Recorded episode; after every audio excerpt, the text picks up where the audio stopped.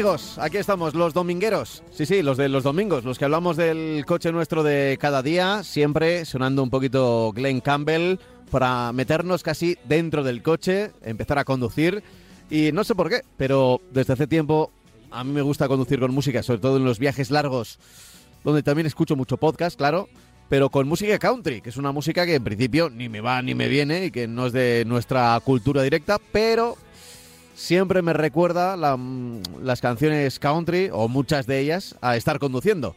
Y por eso suena este, eh, este compositor, este cantante, Glenn Campbell, un mito en el mundo del country que ya nos dejó hace unos cuantos años. Francis Fernández, ¿qué tal? Muy buenas. Hola, pues muy bien. ¿Tú con Pues, qué a- música conduces?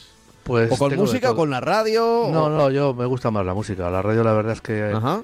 Cuando viajas, en Madrid sí, cuando estoy por la ciudad, pues sí, pero si no, aparte que, que, que cuando viajas, ya te digo, se pierden las Sí, emisoras. es muy difícil. Es- eso es, Es un difícil. trabajo. Fíjate que, que Sí. los coches nuevos ya obligatoriamente eh, Sí. llevan DAB, Sí. eh, que es un, un sistema digital, es como la TDT, pero de, de la radio, Eso y que es. más fácil mantener la señal, se supone. Pero, bueno, tampoco hay cobertura total. Eh, No. Es curioso, es curioso que esto del DAB fue una obligación de, la Unión Europea, porque en el, para el desarrollo, esto igual no sé si a la gente le interesará, pero bueno, yo lo voy a contar así rápidamente. Eh, para el desarrollo de la radio digital en Europa, en el continente europeo, eh, pues lo que suele hacer Europa. Eh, una normativa de obligatoriedad. Todos lo- todos los coches que se vendan en Europa tienen que tener obligatoriamente instalado el DAB desde hace dos, tres años, no mucho más, dos, tres años. ¿Y qué ocurría antes? Es decir, hace más de tres años, que sobre todo las marcas de lujo, BMW, las alemanas y las británicas, BMW, eh, yo qué sé, Mini, eh, algunos modelos de Audi, Volkswagen, el DAB era un sistema optativo que se pagaba a doblón. Pero a doblón, ¿eh? que, que, que si elegías que el coche tenía que tener DAB, eh, pues como siempre, pues 500 euros no te los quitaba nadie, ¿eh? 500, 550, 600 por tener un receptor DAB ya incrustado dentro del, del coche. Bueno, pues otra razón más para que los precios hayan ido subiendo. Hmm. Por, por eso quería contarlo, ¿no? Que, que, claro, Sí. si obligas a, a tener DAB, algo que antes era una opción casi casi exclusiva de los coches de lujo, pues, Pues te lo eh, es, es evidente que te lo van a cobrar. Probablemente también te digo menos de lo que costaba como opción, ¿eh? No creo que suba el precio 500 euros como te lo ponían en una opción, pero, pero sí que es verdad que, que terminan subiendo. Solo quería decir eso. Eh, mira, voy a preguntar y voy a aprovechar para contar nuestro correo electrónico. eh, si la gente quiere compartirlo con nosotros, eh, a ver qué, qué costumbre tienen a la hora de conducir, sobre todo viajes largos, ya que estamos en verano, eh, mucha gente prepara la maleta para irse a la playa o al monte o a donde sea. Y también prepara la playlist, eh, su CD o, su, o su Spotify para conectarlo ahí al coche e ir escuchando. eh. Así que, que, bueno, me parece una buena pregunta. ¿Qué escucháis? Si es que escucháis, igual os gusta el silencio, pero ¿qué escucháis? ¿Música? ¿Radio? ¿Cuáles son vuestros problemas, vuestras aficiones? eh, a lo largo de un viaje, un viaje de varias horas. De varias ¿vale? horas, ¿Eh? sí. Pues ya sabéis que tenéis un correo electrónico que es marcacoches@radiomarca.com. marcacoches@radiomarca.com. Dicho lo cual, podemos ir empezando ya con el programa de hoy, que también nos dicen y nos acusan de que nos enrollamos demasiado al comienzo. Eh, y, te- y tenemos que empezar a hablar de, de cositas. Por ejemplo, por ejemplo, del programa de hoy, de los contenidos de hoy, eh, una de las marcas que nos están preguntando más últimamente es el MG. Pues sí, MG es una marca que hereda lo de todo el tema de, know-how, los conocimientos de, la marca británica, de que era el grupo Leyland, eh, y eh, ahora pues en manos de los chinos pues eh, no, no, quiero que piensen que estoy dándole mucho paulo a los chinos pero lo que sí estoy haciendo que tampoco sería ningún problema pero bueno lo que, lo que sí estoy haciendo es que hay una muy buena noticia de esta, de esta marca. El MG4 Electric es un coche que está teniendo muy buena eh, acogida. Eh, ¿Por qué? Yo no lo he probado, no puedo decir si va bien, si va mal o no creo que vaya mal, evidentemente. Pero lo que sí puedo decir es que tiene un precio súper competitivo. Y ahora lo que nos anuncian es que va a tener unos mejores precios sobre, eh, todavía, ¿no? para entrar un poco en, en asunto, pues el MG4 eléctrico es un vehículo que se ofrece con tres acabados, estándar, confort y luxury. Tiene una mecánica de 170 caballos para el estándar y de 204 caballos para los otros dos acabados. Es un coche, un, coche bastante compacto, 4,29 metros, con un maletero de 363 litros. Hasta aquí todo normal, ¿no? Eh, hace, unos meses, hace unos meses, para la gama 2023, recibió mejoras en su equipamiento, con, le pusieron un tercer reposacabezas trasero, le pusieron asilleros en el techo, limpia trasero, tiene una línea trasera coupé con un gran alerón y mm, bueno, pues jugaron al principio que no era necesario y ahora, pero ahora pues se lo han puesto, ¿no? Para mejorar la visibilidad. Ya sabemos que cuando el coche es un sub, por ejemplo, convencional con la, con la luna muy vertical, pues se ensucia. Pero si el coche es un coupé, pues no, los coupés no llevan eh, limpia trasero porque no les hace falta, porque la luna no se ensucia, ¿no? Luego tiene una función, se le ha incorporado también la función de conducción eh, con pedal único, es decir, cuando levantamos el pie del acelerador, pues el coche se frena mucho y regenera también eh, mucho. Y luego también eh, se ha cambiado un poco el sistema de recarga, se ha conseguido cambiar el sistema de recarga a base de, software y ahora del 10 al 80% lo hace en 37 minutos. Bueno, son 3 minutos menos que antes, tampoco es que sea una gran mejora, ¿no? El de el se carga en total, en 7 horas podemos llegar a una carga del 100%. El de 204 eh, caballos tiene una autonomía de 450 kilómetros, mientras que el de 170 caballos se queda en 350. Y ahora vamos a lo interesante. Los precios, precios eh, hasta ahora, vamos hasta ahora, precios eh, con rebajas eran 29.480 para el de 170 caballos y 33.980 o 35.980 para los dos de 204 eh, caballos. Con los descuentos se quedarían en 20.480, 24.980 y 26.980. Estamos hablando de los planes de ayuda y de las ayudas de las de los descuentos eh, particulares del fabricante que tiene descuentos por por eh, financiación, tiene descuentos porque sí. Entonces, bueno, pues eh, lo que pasa es que tiene todavía están vendiendo la versión del 2000, la gama del 2022 y esta gama en su versión básica tiene mil euros más de descuento, con lo cual se queda por debajo de los 20.000 euros, concretamente 19.480 euros de precio en total. Es un coche muy atractivo, es un coche con una línea coupé, bueno, el coche está muy bien puesto en la carretera eh, y bueno, y podemos decir que es uno de los coches, si no el que más, más barato eh, sale. Yo creo que el, Dacia Sprint debe estar por ahí, Sprint debe estar por ahí, por ahí cuando hagamos todos los descuentos, pero bueno, es un coche, ya digo, interesante, con un, con, con un buen tamaño, no es un Dacia Sprint que permite ir a cuatro personas, pero agobiados. Este podemos llevar hasta cinco plazas, por eso le han puesto el reposacabezas reposacabezas central trasero y bueno, es un coche pues bastante eh, que llama bastante la atención en el sentido de que bueno, de que estamos eh, por lo menos los chinos se están apuntando a bajar los precios. Las malas lenguas dicen que claro, que los chinos se están vendiendo en Europa a pérdidas para quedarse con el mercado y luego ya veremos lo que pasa. Bueno, eso a, futuro no sabemos lo que va a pasar, eh, ni tampoco yo creo que no hay nadie que pueda saber lo que están haciendo las marcas chinas en Europa, si están vendiendo o no a pérdidas, pero porque no van a decirnos cuánto les cuesta fabricar su coche. Pero lo que sí es verdad es que, bueno, el, el, el conductor eh, que, que, que, piense en un coche eléctrico, pues y hay muchos conductores que están pensando en la marca MG, porque tiene también otro, otro tipo de motorizaciones, pues tiene en esta marca una posibilidad de comprar un coche eh, barato con una autonomía bastante razonable de 450 kilómetros y unos precios desde luego muy muy muy competitivos. Bueno, eh, es, es verdad que, que nos lo están pidiendo, o sea, cada vez, si yo repaso en los últimos meses de compra, eh, a ver, están siempre las marcas habituales, pero ha aparecido EMG, no sé muy bien cómo, porque yo en televisión, bueno, tampoco es que vea muchísima televisión, pero a través, entiendo, de, campañas de publicidad, eh, ha llegado sin duda a la masa, porque la gente está preguntando. Yo creo que están llegando más a la marca EMG por eh, los artículos que hacemos los medios de eh, nuevos coches o coches eléctricos más accesibles o coches híbridos. Es decir, que sí que hay unas ganas por parte del público de, conseguir un coche híbrido o eléctrico, pero que evidentemente el bolsillo nos, nos lo permite a, prácticamente un gran porcentaje de, los habituales y buscan las opciones más económicas. Y ahí aparece MG. Mira, concretamente puedo decirte, lo, lo, lo hablamos el otro día, pero en mayo el MG eh, MG4, que es este coche eléctrico, pues eh, ha vendido, ha matriculado 439 unidades. Estamos hablando que la cuota es del 9,96 del mercado, por detrás de los dos modelos de Tesla. Y en el, acumulado del año, en los cinco, en los sí, bien digo, cinco primeros meses, pues tenemos que está primero el Model Y de, Tesla, pero en segundo lugar con 1.398 unidades, el 7,59 del mercado está el MG4.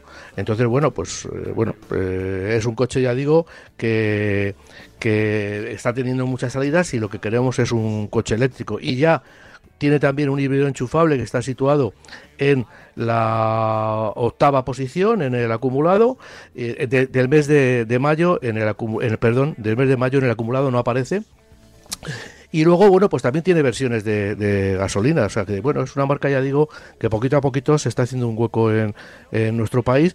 Pues yo creo que a base de, dar calidad, porque si no lo sabríamos, y aparte también de dar unos precios muy competitivos en todo su, en toda su gama de, producto, que como ya he dicho, pues tiene coches para, para todos los gustos, podríamos decirlo. Vale. Eh, eh, es, uno, es una de esas marcas de las que me da a mí que vamos a hablar eh, mucho y si siguen con un plan importante de expansión, es posible que no solo en España, sino en todo el continente europeo y a nivel global, pues veamos marcas menos habituales. Durante décadas el mercado ha estado copado por los Mercedes, los Volkswagen, los y ahora, bueno, pues van a surgir marcas que igual duran solo unos cuantos años y luego son absorbidas por otra más grande, pero, pero tenemos que estar acostumbrados a eso, a, nuevas marcas, porque el mercado se va a parecer más el de los coches, se va a parecer más al de los ordenadores y el de los teléfonos móviles, digo en cuanto a apariciones de marcas y incluso lo, los sistemas de venta, que ya vemos que, que lo de los concesionarios cada vez está desapareciendo, está, están buscando otro tipo de puntos de, de venta veremos qué opinan los clientes, si, si sigue esa confianza. Mira, Pero bueno, están cambiando las cosas. Sí, sí, eh, esta marca tiene eh, un producto con eh, una, una gama compuesta por actualmente cinco modelos y de hecho, bueno, pues eh, nos dio la sorpresa hace unos meses de que va a presentar el Cibester, que es un eh, descapotable biplaza, eh, que bueno, que la gente lo compara con el MX5, con el Porsche 718 Boxster, pero que además es un coche eléctrico, se va a presentar el año que viene, o sea, se va a empezar a vender el año que viene. Con lo cual, bueno, pues digamos que va a tener una gama compuesta por seis modelos, eh, casi todos sub, tu sub menos el, el, bueno, perdón, tiene sub y tiene un familiar también. Bueno, tiene una gama, ya digo, bastante amplia y, que sobre todo se caracteriza efectivamente por los precios de, salida que son bastante competitivos. Eh, vamos a hablar del Tiguan, vamos a hablar del Volkswagen, que, que pues además sí. es uno de los coches, bueno, eh, por lo menos una de las marcas que, que también nos preguntan bastante porque eh, dentro de su segmento es de As los, de, de más, los más pioneros. Ha sido, ha sido un coche pionero en su segmento, en el segmento también parecido. El segmento es muy similar al de e, era muy similar, aunque porque ha crecido el coche, pero era muy similar al del MG4 este que hemos hablado. Es la tercera generación del, del, del Sub Tiguan que llegará para el año que viene. Las, las imágenes que se han dado ha sido del coche totalmente camuflado, pero ya han dado algunos eh, pautas de lo que de los de los principales cambios que va a tener este este vehículo, ¿no? Eh, cambia radicalmente el estilo del frontal, yo creo que se parece un poco al, nuevo Tuareg, pero bueno, cambia también incluso comparado con este y sigue y, va a seguir siendo, por supuesto, un sub.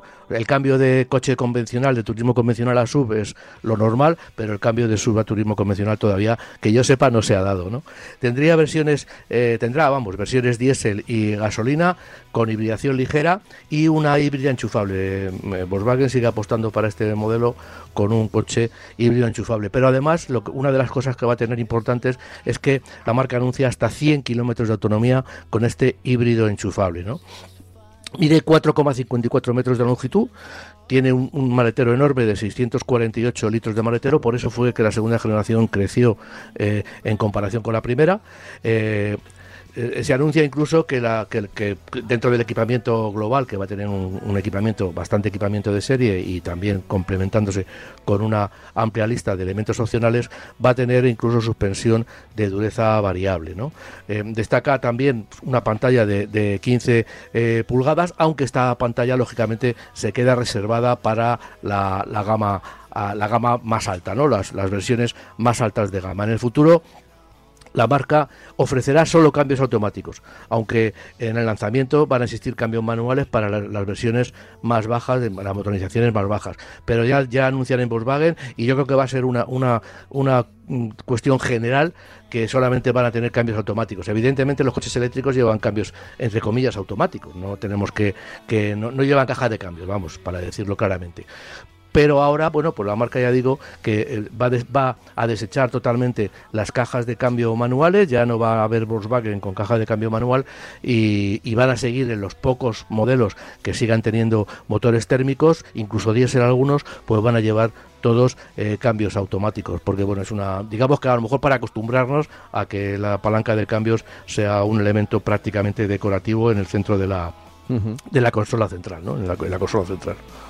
Bueno, eh, a ver, es que nos tenemos que acostumbrar a tantas cosas. ¿Te acuerdas de los primeros eléctricos que lo íbamos diciendo por aquí, ¿no? Eh, en el programa. Lo bueno que tiene este programa es que como ya dura tantos años... Sí, hemos hablado de todo. Eh, hemos ido viendo la evolución y de repente, oye, podíamos probar un coche eléctrico y, oye, lo que nos llama la atención es, bueno, pues claro, tiene solo dos pedales o nos llama la atención cómo frena cuando frena, ¿no? Para que frena muy, muy bruscamente. El pie del acelerador. o cuando levantamos el pie del acelerador, ¿no? Yo recuerdo los primeros...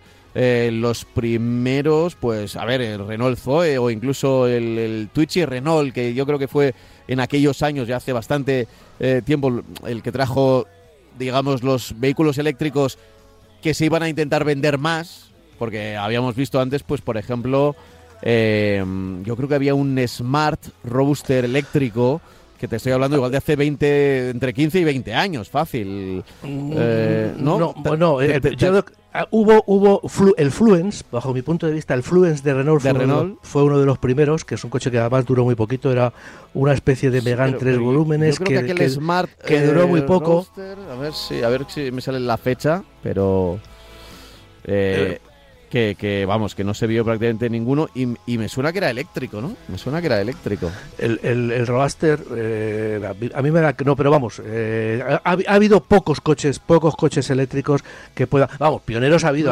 me sale que, era, gasolina, ¿no? Estoy confundido con otro. Eh, igual, igual, ahora que lo pienso, el primer Tesla Sí, puede ser. pero el primero de todos, que yo creo que era un modelo muy parecido al que lanzó Elon Musk al espacio. de, todas maneras, te puedo decir una me cosa. estoy confundiendo con aquel. El primer coche, el primer coche, el primer turismo que se pueda considerar turismo, el primer coche era eléctrico. Después vino ya el coche de Carl Benz, pero los primeros coches en la historia fueron eléctricos. Luego ya se desechó porque lógicamente el motor térmico pues tuvo mucha, muchísimas ventajas. Recientemente yo creo que, lo, que Renault, que, ya como ya hemos comentado muchas veces, se adelantó eh, bastante, pero, pero con el con el Fluence y con el Zoe, que eran eléctricos, vamos, el Zoe sigue siendo, pero que eran eléctricos puros. Yo entiendo que en algún sitio habrá habido algún coche eléctrico, Tesla yo ahora mismo no sé si situarlo antes o después que el, que el, que el Fluence, ¿eh? que el Fluence, que fue, ya digo, un coche, una, una eh, digamos, un intento de, sacar un coche eléctrico, pero que no tuvo mucho, mucho éxito. Yo creo, sinceramente, que porque el coche era muy feo. El coche, de verdad, el coche era un tres volúmenes muy raro. Yo creo que los de los se equivocaron los, los, los de Renault en hacer, en sacarlo pronto y encima con una estética un poco rara. Porque el Zoe, bueno, el Zoe sigue, sigue vendiéndose y sigue, sigue estando en el mercado, ¿no? Pero yo ahora mismo no sabría decirte cuál fue el primer, en, la época moderna, en la etapa moderna, cuál ha sido el primer eh, coches eléctricos. Estoy brujuleando en internet y lo que me da, pues eso, todos los coches eléctricos que ha habido, que, que quién lo inventó y tal, pero bueno, pero no, no hablan de, de, en la época moderna cuál ha sido el primer coche eléctrico. Eh, es, es complicado, pero bueno, eh, nosotros ya decimos que nos iremos acostumbrando. Que, mira, yo, yo suelo proponer un juego a, a, mis amigos a gente de mi entorno que localicen coches eléctricos.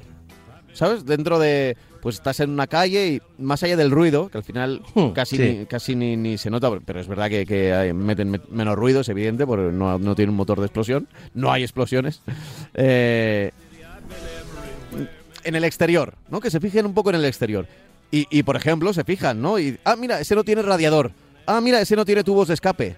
Ah, mira, ese eh, abres la puerta y, se ve casi casi diáfano, ¿no? No, no tiene ni, ni transmisión, casi ni el ni el ni el, el tubo, iba a decir, el, pilar, la, columna, la, el, árbol de transmisión que, por ejemplo, en los BMW mm, siempre ha sido como muy eh, con esto de que tenían la eh, eh, transmisión trasera en muchas ocasiones, pues necesitaban ahí un árbol importante y, separaban los asientos, ¿no? Separaban, Y de hecho en los asientos traseros a veces solo había dos, porque el, digamos que el del medio no, no podías poner los pies porque ahí estaba toda la...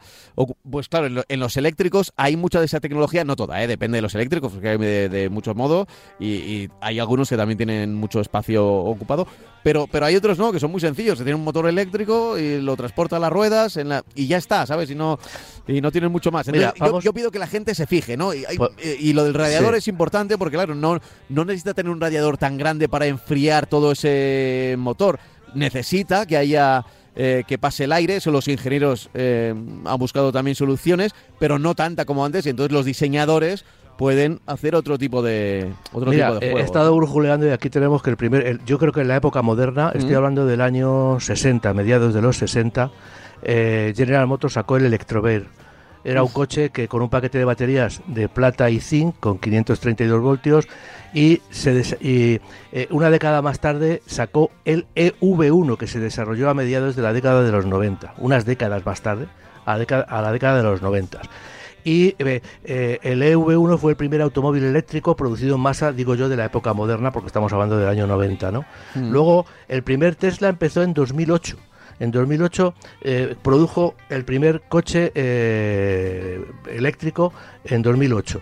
Eh, bueno, aquí habla de la era moderna del vehículo eléctrico, bueno, sí, habla de, un Tesla Roadster, que fue una evolución eh, sí, bueno, eh, digamos que el primero, los americanos de General Motors adelantaron un poco, aunque bueno, eran coches evidentemente con unas baterías muy rudimentarias y también unos motores, una, una, una, puesta una tecnología bastante rudimentaria, aunque bueno, ya eran los años 90, pues ya se podían hacer cosas bastante interesantes, ¿no? El, EV1, yo creo que para, podíamos considerarlo como el primer coche eléctrico ya moderno, ¿no? Bueno, es una curiosidad que ya digo que, que en la actualidad, bueno, pues se está corriendo mucho, pero se ha, tardado un poco, esta industria ha tardado un poco en arrancar, demasiado quizá. Ya, ya. Eh, se lo estaba esperando, yo creo que esperaba también un poco las ayudas, la aceptación del público y que al, haber mucha investigación y desarrollo al comienzo los precios suben muchísimo. Eso también es comprensible, ¿eh? yo puedo entender que, que para sacar un coche eléctrico ahora mismo, algunos de los modelos que han salido en los últimos años, igual esa empresa lleva 10 años trabajando sin recibir ningún tipo de ingreso por ese trabajo, ¿no? Entonces es normal que los primeros modelos siempre eh, tengan un sobreprecio y que con el paso de los años pues se vaya cortando. Eso, es, eso ha pasado con otras tecnologías. Pero bueno, eh, ahora estamos ahí y, lo cierto es que somos testigos y a mí me mola bastante ser testigo de este cambio que creo que es importante en el mundo de la, de la movilidad. Que ya veremos y luego, que ya hay muchas voces que lo dicen, si, si esto de esto de lo eléctrico se queda en lo eléctrico o, es simplemente una, entre comillas, moda y, mm, y dejamos de depender del petróleo pero por combustibles sintéticos. Por ejemplo, en la, en la Fórmula 1, fíjate lo que te voy a decir, en las últimas semanas hay voces que hablan de regresar a los motores, dejar los motores híbridos y regresar a los motores potentes, V10, por ejemplo, pero con combustibles sintéticos. Es decir, que, que, se hayan creado no a partir del petróleo, eh, aquí tendríamos que profundizar mucho y, y- y tampoco somos expertos, pero sí que sabemos un poco, eh, dedicamos un, capítulo a estos combustibles sintéticos y, y, oye, pod- podría estar ahí, si sobre todo se mete la Fórmula 1 y hay investigación y desarrollo para estos combustibles, bueno, pues sí que igual el mundo de la automoción sí que lo ve como una posible salida a coches. Bueno, tienen motor de explosión, pero no contaminan Ya. porque sus, eh, sus combustibles son sintéticos, ¿no? Yo lo que creo es que va, van a existir muchas eh, tecnologías, eh, pero que el coche eléctrico ha llegado para quedarse, sin duda. Y que lo de los combustibles sintéticos ya veremos a ver, porque bueno, eh, no contaminan de, de una forma, pero siempre que haya una combustión se emiten CO2, que son gases de efecto invernadero. Entonces yo no sé un poco cómo se va a comer todo esto, ¿no? Yo si- sin, duda lo mismo que hablamos en, muchos programas de que va a haber muchas formas de movilidad, muchos artilugios entre comillas que nos van a permitir movernos y otros que van a empezar seguramente y que no conocemos todavía pero que no nos imaginamos además todavía, pero lo que sí es verdad es que la electricidad ha llegado para quedarse, porque en definitiva se está apostando por el hidrógeno en un futuro, pero al final no deja de ser una variante de un motor eléctrico, es una variante digamos más independiente que no, no, no dependes de un enchufe, no dependes de- del coche tenerlo unido a ningún enchufe, pero lo que sí es tan mucho o poco tiempo, pero lo que sí es verdad es que no dejamos de tener un motor eléctrico y un comportamiento y prácticamente idéntico al de un coche eléctrico. Lo que pasa que bueno le se le suministra hidrógeno en vez de en vez de eh, rápidamente se le carga rápidamente eh, en cinco minutos se le puede cargar un depósito y se van a comportar como un coche de gasolina, pero al final la base es un, es un movimiento de un motor eléctrico que, no- que es el que nos va a mover la rueda, ¿no? Pero bueno, yo creo que va a haber muchas posibilidades, más posibilidades, ya digo, incluso de, de- coches que no, que todavía no, eh, tecnologías que todavía supongo que se estarán investigando, porque las fábricas investigan, no dicen lo que están investigando y luego si, si, eh, se cree que es eh, viable, pues lo publicitan y si no, pues desaparece del mercado y bueno, es, es tiempo de investigación tirado, ¿no? Pero bueno, es así, o sea, la investigación es así y yo creo que hay muchas marcas que están pensando en otras cosas más que en los sintéticos, que bueno, se, se está haciendo mucho ruido porque claro, es una digamos que es una posibilidad para, para mantener un poco los motores de, de, cilindros alternativos, ¿no? Y eso, bueno, eso es importante porque hay una tecnología ya pagada y casi amortizada que, que se tiene que tirar y se quiere mantener un poco más de tiempo, ¿no?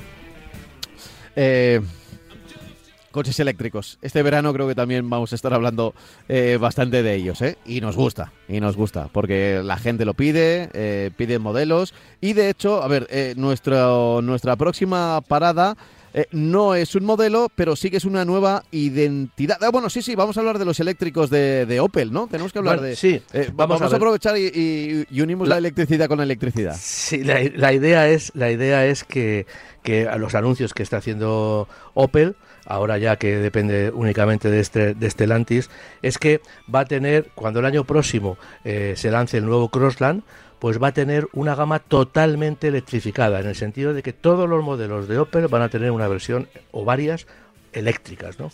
Va a tener eh, el Corsa, el Astra, el Mocha e incluso el, el, el- el- el pequeño eléctrico de esa- que está que está eh, digamos eh, que es idéntico al Citroën Ami este pequeñito coche eléctrico que es un rival del Twizy bueno el Twizy ya yo creo que ha pasado ya mejor vida pero vamos este coche ya digo es un, un, coche eléctrico muy muy básico de alrededor de 9.000 euros me parece que va a costar o que cuesta y que ya te digo todos los coches incluso además también podemos hablar de coches eh, comerciales como el Combo la pequeña la furgoneta pequeña o el Zafira para pasar al, al Vivaro o al Movano, que son ya las furgonetas eh, grandes. También va a seguir, eh, eh, también se siguen ofreciendo, se seguirán ofreciendo versiones de gasolina con, el, con híbridas enchufables y, un, y incluso una versión del Vivaro que será que está alimentada por hidrógeno. Es un coche para empresas, no es un coche destinada al, al conductor convencional. Y también, por supuesto, vehículos de hibridación suave. Además, también Opel está moviéndose mucho. Dice que anuncian hasta 15 modelos electrificados de aquí a finales de este año. O sea, va a haber cambios en toda su gama. Eh, lógicamente ha, habido un momento, una, una, etapa de transición en la que hasta que se ha decidido, y no decidían ya los, los grandes CEOs de General Motors, sino, sino eh, en Stellantis, en Europa, pues lógicamente hasta que se ha adaptado la gama de Opel y de Vauxhall, Vauxhall sabemos que es la, la, la marca, la misma marca, pero que se vende en, en, en, el Reino Unido, ¿no? Entonces, bueno, pues ya te digo que vamos a ver, va a tener un modelo electrificado de toda la gama y además va a haber muchos lanzamientos, hasta 15 de aquí a final de año, lo cual quiere decirse que esta marca está cogiendo una enorme, tiene una enorme actividad y más también en el futuro. Vale, bueno, eh, lo apuntamos como gama eléctrica de Opel. De Opel. Eh, aunque tenga, como bien dices, otros nombres en, en el Vauxhall es muy conocido, muy conocido. Sí, con, un símbolo que siempre me ha parecido muy raro, ¿eh? con, sí, con, lo, normalito que era el de... El de Opel, el de, las, alas. El de Opel y demás, pero en fin. el caso es que...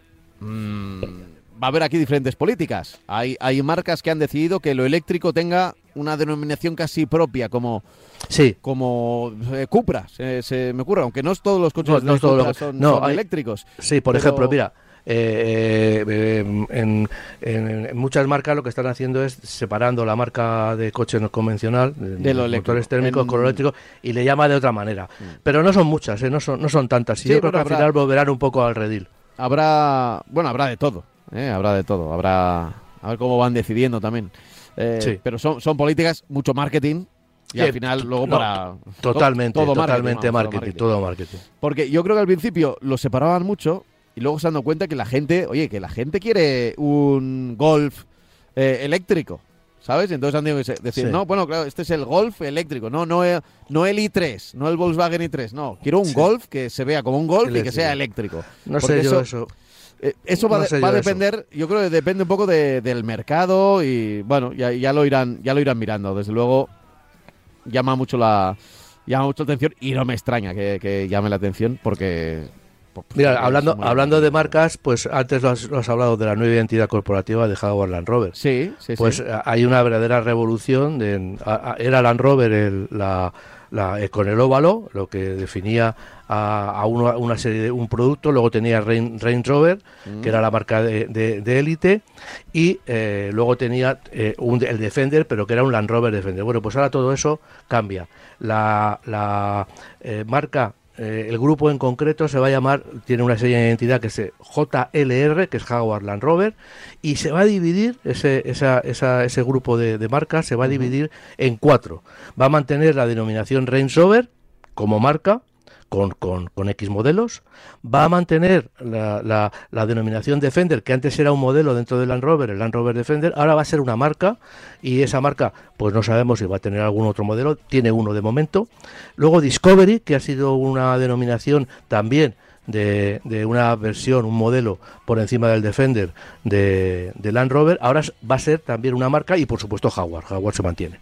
Entonces, Jaguar Land Rover va a tener cuatro marcas ahora. Cuatro marcas hasta ahora tenía eh, eh, Land Rover, Range Rover, tenía eh, y Jaguar. Ahora va a tener Range Rover, Defender, Discovery y Jaguar como marcas digamos que no independientes, porque para la tecnología sí va a estar, va a ser el común denominador, pero sí son marcas, van a ser marcas independientes que podrán tener un modelo o varios. Por ejemplo, Range Rover pues ya tiene eh, modelos grandes, el Velar, tiene también el Evoque. Eh, bueno, pues poquito a poquito irán llenando la, la o Howard, irán llenando las, las, las los, los, cajetines de, de, cada marca con modelos diferentes.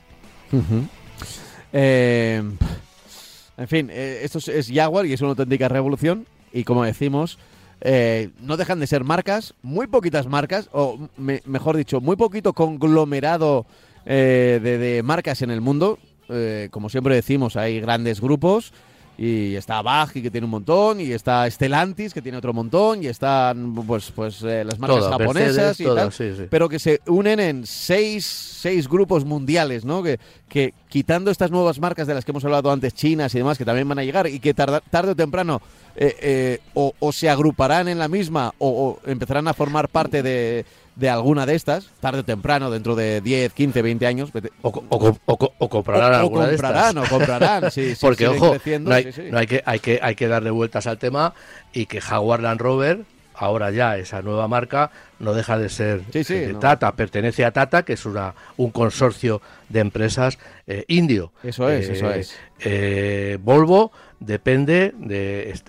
eh, la compraron los de Gile, me parece que fue Gile. Lo, que, lo que quiero decir es que dentro de todas esas marcas, eh, alguien pensará, un CEO, alguien...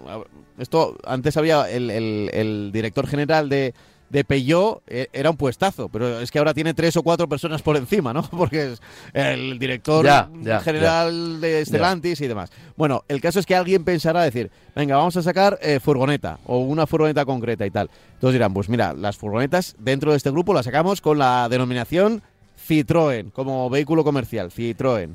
O en el grupo Bach, eh, los SEAT, Ya, como sí. ya hemos ido anunciando, los SEAT, pues, la marca SEAT va, va a ir desapareciendo poco a poco. Sí. O va a ir eh, quedándose todo para una movilidad un poquito más ciudadana o más eh, de corta distancia, mientras que otras marcas, bueno, pues esas decisiones al final son decisiones globales, que ya te digo que hay seis o siete grupos en, en todo el planeta y se van decidiendo y ya, y ya veremos, ¿no? Eh, cómo, cómo, cómo van funcionando. Lo iremos, lo iremos contando por Lo aquí. iremos vamos, viendo, ¿no? sí, sí. Sí, sí, lo iremos viendo. Eh, ma- más cosas. Después de lo de Jaguar, teníamos que Co- Conducir en verano. hablar de conducir en verano, que ya toca. Y, y no voy a hablar, y no voy a hablar de que, bueno, lógicamente el coche tiene que estar mantenido la con la temperatura, con las altísimas temperaturas que está previsto que, que vivamos. Los neumáticos no son importantes, son importantísimos, porque el neumático eh, sufre muchísimo con el, con el calor.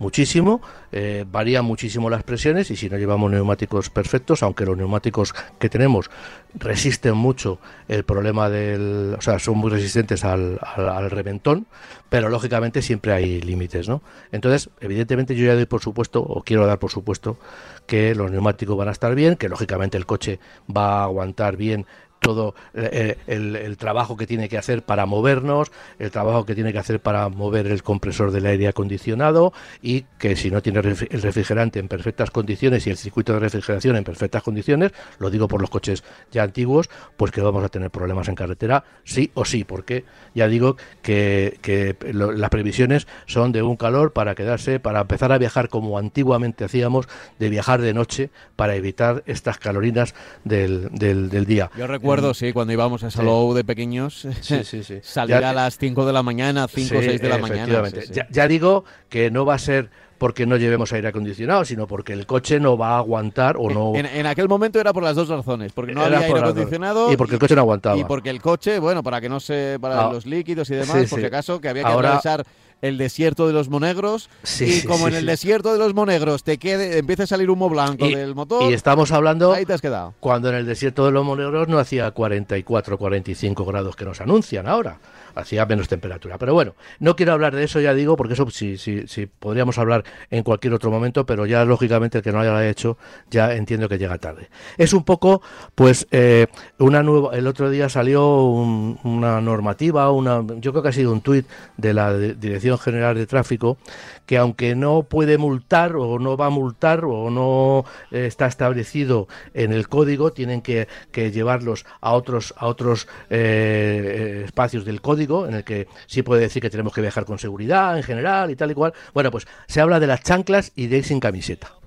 Eh, a mí me ha sorprendido lo de las chanclas, evidentemente es de, cajón. O sea, eh, si conducimos con unas chanclas de estas de goma, pues seguramente pisaremos el freno, se nos escurrirá el pie y tendremos un- y podríamos tener un accidente. O cuando pisamos el embrague y se nos sale el, el pie de la, de la chancla, ¿no? de la zapatilla, de la, de la, de la sandalia. El pie lo tenemos que llevar sujeto con una zapatilla de deporte o con unas sandalias de estas que hay, que llevamos bien sujeto el pie, no podemos ir descalzos, ¿no? Sé que hay mucha gente que conduce descalza y bueno, y al final acaban teniendo problemas, ¿no? Estoy hablando un poco de un tema que, que es viajar sin camiseta. Yo creo que ahí eh, la- la- la DGT se está metiendo en, en- en unos temas. Evidentemente no, no dice que no puedan multar, pero dice que es conducir con poca seguridad. Con poca seguridad del llevar una camiseta o no llevar una camiseta.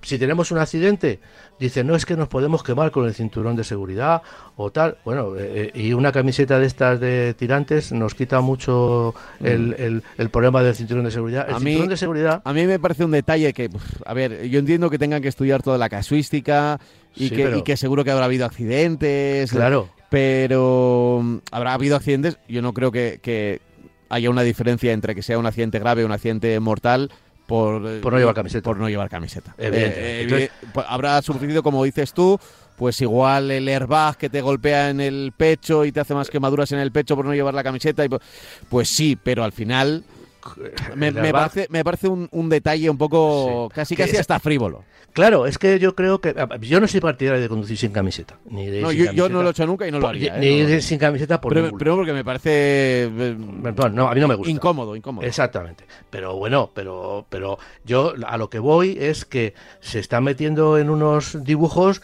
que, yo no sé, se van a meter también en cómo estamos en casa, si estamos, porque claro, yo en casa puedo estar descalzo y puedo pisar, yo qué sé, un, una cosa, un, lápiz que está por el suelo y hacerme daño. O sea, quiero decir, con esto yo quiero generalizar, que yo creo que la DGT debe estar para otras cosas, que está dejando de lado, bajo mi punto de vista, una serie de, de aspectos eh, como bueno, las carreteras están mal, pero me callo porque, claro, no voy a llevarle la contraria al gobierno. Oiga, mire, si la carretera está mal, tendrá usted que decirlo y decir que, que buena parte de los accidentes no solamente la velocidad y no solamente son las distracciones, también es que las carreteras están hechas polvo. Y ojo, abro un paréntesis, en una carretera de ahora del verano, como vayamos con baches, carreteras que están muy deficientes y el neumático a muchísima temperatura, pues a lo mejor pisamos un bache, pillamos un bache y ese neumático puede reventar.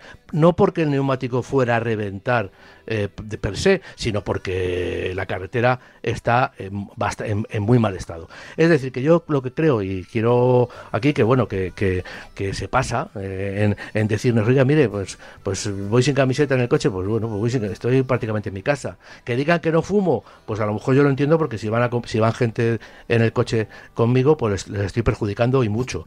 Pero el hecho de sin camiseta, con esto yo estoy hablando un poco en general. Ya, pero pero lo de lo de fumar también. No, yo lo de fumar lo entiendo, porque estoy perjudicando a gente que no fuma. Eh, sí, pero, pero eso no debería ocuparse la DGT. Eso debería ocuparse el Ministerio de ¿sabe Lo que pasa? ¿Sabe, lo que pasa? Que como lo, lo mete todo en, la, en, el catálogo, en, el nicho en el que dice, no, es que es podemos, se me puede caer la, ceniza en el pantalón, me hace un, me quema y yo reacciono mal y, si no estás, me estrello. Y no estás fumando y estás con el vapeador, eh, también el vapeador. Efectivamente. Yo, no, quiero decir, si, vamos a la casuística, no tiene mucho sentido. Yo a lo que voy, y con esto termino, es que a mí me parece que la DGT tendría, eh, en vez de preocuparse de si llevamos o no llevamos camiseta, debería preocuparse si, si nuestras luces de nuestro vehículo van mirando a Pénjamo, si, si llevamos los neumáticos bien y, y, hacernos muchos más eh, ensayos o muchas más pruebas de alcoholemia y de drogas, porque cada vez se ve gente que va haciendo las cosas muy raras por carretera y precisamente no se van durmiendo, ¿no? Entonces yo creo que están para eso, eh, están para mucho, pero que hagan que sea que hagan hincapié en estas cosas que yo digo y en otras muchas eh, que, que, que, que, estén sacando de quicio. No, bueno, es que este señor va con camiseta. Bueno, va sin camiseta en el coche. Bueno, pues, pues vale, pues que vaya sin camiseta. Oiga. Sí, no, no, la, verdad es que desde mi punto de vista no pues no, no tiene mucho mucho sentido. Claro, es que no, se lo veo, no se lo nos pueden multar, depende del guardia civil, si nos ve, pues puede pensar que es conducta insegura, que estamos podemos tener un problema y vamos inseguros, porque no llevo camiseta. Hombre, si tenemos un accidente, sí, pero, pero hay otras muchas cosas que son inseguras. eso, eso, te iba a decir, que es que. por eso digo que. Será por otras cosas, no por no llevar camiseta. Yo, esto que se entienda como una crítica, porque entiendo que hay temas más importantes y, y situaciones mucho más importantes y que vemos todos, todos los días en el tráfico, que sí son perseguibles y que con eso evitarían muchísimos accidentes. Ya. Bueno, eh, dicho queda, siempre que hablamos de la DGT nos quedamos ahí. No, yo es que, hombre, lógicamente es, muy complicado todo el tema de la DGT, es muy complicado, pero lógicamente cuando dicen estas cosas, pues mira, yo creo que, están perdiendo el tiempo, que deberían, no lo de las chanclas, ¿eh? pero lo de ir sin camiseta, yo creo que están perdiendo el tiempo, que deberían dedicarse a otras cosas, ¿no? Ya, ya, no, no, ahí yo estoy eh, completamente de acuerdo contigo. No, no, no tiene, no le veo mucho sentido a, a todo eso. Y, más ahora, cuando llega el veranito, que es verdad que, va a haber muchos más desplazamientos largos y, demás. Que, oye, al final es conducir, no es estar. Claro, claro. eh, yo insisto, haciendo no, no, no, no, yo no viajo ni me muevo ni, ni- yo sin camiseta no estoy ni en la playa seguramente muchas veces, ¿no? Pero que, oye, es que dejen a la gente también vivir, ¿no? En el sentido de que, bueno, es que todos son normas, todos son reglas, No, todos pero son si no tiene, multas y ya no vale, tiene sentido lo de, de verdad. Sí, ¿eh? sí, sí. Yo A ver, yo creo. Eh, Tampoco me quiero poner ahí porque igual resulta que ha habido un accidente que, que ha dicho. Pero es que ver, las yo- normas generales, eh, yo- pues luego accidentes hay. No, no, ¿qué, qué sentido tiene eh, que mm, eh, vale no puedes no puedes hacer ciertas cosas cuando estás conduciendo, pero pero cambiar la radio sí que o sea igual no Claro, puedes es que no se va a poder hacer nada, pero cambiar la radio sí. O sea, ¿por qué? O sea, ¿Hasta qué es- punto? Es, que no se puede hacer nada. Y cuando la DGT, ya digo, y todos los responsables, no solamente la DGT, estoy hablando de, de, de fomento, estoy hablando de todos los que estamos involucrados o están involucrados en el tráfico, se pueden hacer muchas cosas que no es vigilar y, y- y sancionar a un tío porque no lleva camiseta. Oiga, me parece ridículo. Pero Sí, bueno, sí. yo creo que ya está con esto bastante explicado, vamos, con nuestra opinión y bueno, y cada, cada uno que piense lo que, lo que crea oportuno, ¿no? Sí, estoy contigo, estoy contigo, sí, sí, sí. No, no tiene mucho. No tiene mucho sentido. Pero bueno, en fin, eh, sigamos con nuestro guion, esto de conducir en verano, que seguro que lo recordaremos igual con otros consejos, pero eh, ya sabéis que si vais a tomar el coche, que el coche esté a punto, ¿vale? Que no sea el típico que, bueno, tengo el coche igual que cuando lo utilizo para ir a trabajar. No, hombre, si va a ser un, viaje largo, aprovechalo. O sea, que quiero decir, eh, prepárate, que seguro que... Sí, es como, es como muchas veces lo pienso, digo, ah, nos van a multar porque un tío en un descapotable no lleve gorra, ¿no? Porque lo mismo le da un vaído por el sol y se desmaya. Bueno, pues vale, lo dirá usted. Pero bueno, ya digo que, que, que yo creo que se han metido donde no debían y, y al final, pues eso. Pero vamos, y si quieres continuamos, que tengo un coche Sí, aquí, sí, a ver. bajo mi punto de vista, muy interesante, muy interesante. De hecho, es ha cambiado ahora a principios de año, eh, ha bajado de ventas, pero ya está recuperando fuelle y ya está subiendo muchísimo en las listas de coches más vendidos. Estoy hablando del Toyota Corolla, pero lo que hace Toyota es presentar una nueva versión, que es el Toyota Corolla Cross, que no deja de ser un sub puro y duro. ¿Mm? Y con esto yo, antes de empezar a hablar del coche, me gustaría decir que temo mucho que el Toyota Corolla, a, presentar el Cross, pues siempre, a- por ejemplo, ahora mismo tiene el Toyota Yaris y el Toyota Yaris Cross, que es el mismo un poquito más elevado, con eh, unos, unos aletines, en fin, con, con pinta de todo camino, con más pinta de, de coche para salir del asfalto, que no, que salvo por la altura, no tiene ninguna mayor capacidad. Entonces, en el caso del Toyota Corolla, yo creo que es uno de los, el Cross es uno de los pocos ejemplos que hay que partiendo de una, de una gama de turismos clásicos, tanto la versión 5 puertas como, el, como el, la, la Touring, que es el, el, el versión, la Touring Sport, me parece que se denomina, que es la versión familiar, pues sacan el Toyota Corolla Cross y es un coche completamente distinto. Es un sub eh, de 4,46 metros de longitud, es decir, un poco más grande de lo que podríamos, de ya medio grande, ya no es la- la- la- el, el- el segmento de los, de los compactos, ya es un poquito más grande.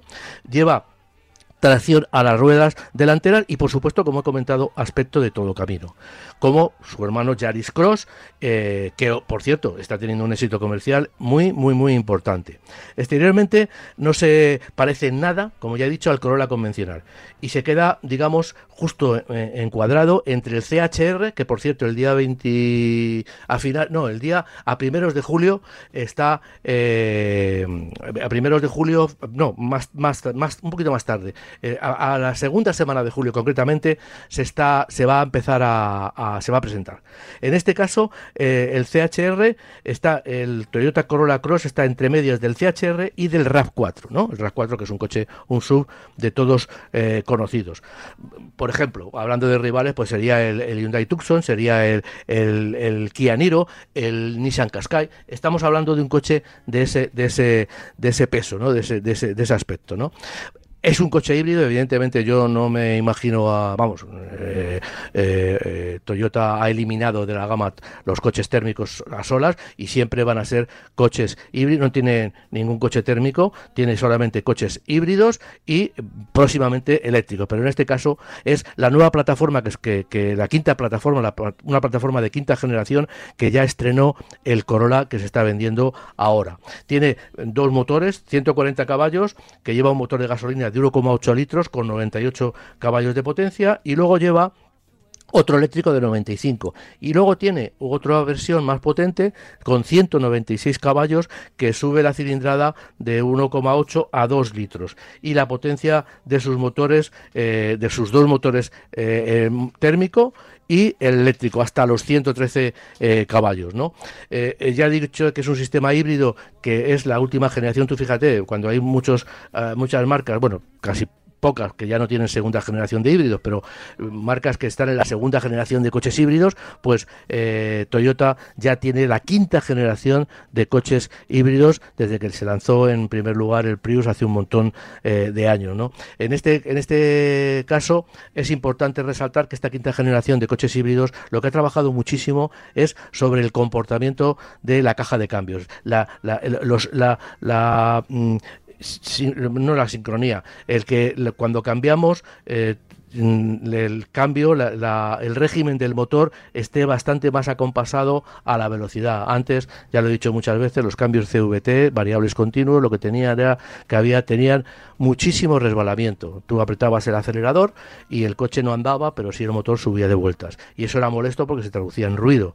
Y en unas estaciones... Y en consumo también. También, efectivamente. Entonces, en este caso, pues han trabajado mucho para que el movimiento del, del motor, cuando le pedimos, pues sea esté más acompasado con el régimen, ¿no? Cuando nosotros le pedimos X y que nos dé X, que no nos dé mucho menos eh, potencia, ¿no? Va a tener tres acabados, perdón, dos niveles de acabado, Steel y Steel Plus, que se, se, van a diferenciar únicamente en un paquete, en el paquete Plus, en un paquete de, de, equipamiento.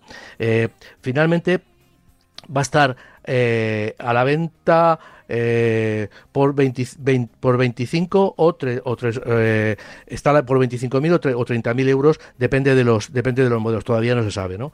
Eh, por supuesto, mm, bueno, perdón, perdón. Va a tener una eh, la, la, la, venta del, del, coche se va se ha anunciado como unas mm, los pagos al mensuales de 250 o 300 euros eh, al mes. Eh, evidentemente van a tener una entrada muy importante, una entrada de, que están pensando alrededor de 14-15 mil euros y luego lógicamente un recibo final que o lo cambiamos o lo, o lo como todo, un renting clásico. Evidentemente también va a tener una forma de pago eh, en, total, ¿no? Con, con, precios totales. el precio al contado del, de, del pequeño, de 140 caballos, es de 36.500 euros y del 196 41.600 euros para siempre para la versión Style en el de 140 caballos y para la versión Style Plus porque solamente va a haber esa para el de 196 caballos. Ya he dicho que la, forma de que han anunciado ahora de ventas, ya digo, es, le, quieren hacer mucho hincapié a esos 250 o 300 euros. Lo que no dicen y yo, o yo no he podido encontrar es el, la entrada exacta de, dinero, que estamos hablando de alrededor 14-15 mil euros, y luego, evidentemente, la, la, la, la final, eh, que puede ser que me quedo el coche y pago esa final, o directamente lo devuelvo y empiezo de nuevo con otro vehículo. Eh, bueno, es, ya digo que es un coche interesante porque eh, completa la gama sub de, Toyota y tiene una tecnología híbrida de muy de primer nivel, ¿no? Bueno, pues está sonando ya de nuevo Glenn Campbell, nuestra musiquita que, suena cuando empieza nuestro viaje y cuando va acabando. Así que eso significa que, nada, nos quedan lo que dura la canción, es decir, dos minutos ahora mismo, exactamente. Eh, yo creo que lo justo para, eh, aunque sea insistir un poco, también dar otro tipo de mensajes. Eh, parece que todas las previsiones, ya lo estamos sufriendo, indican que vamos a, vamos a tener mucho calor este verano, mucho calor. Así que lo mejor será estar preparados para si tenemos viajes de varias horas, aunque vayamos a velocidad, eh, que esto igual la gente no se da cuenta, bajamos las ventanillas y parece que vamos fresquitos dentro del coche, el coche sigue recibiendo los rayos eh, y el sol y se va calentando y se puede ir calentando mucho. Así que eh, tenerlo, tenerlo eso en cuenta.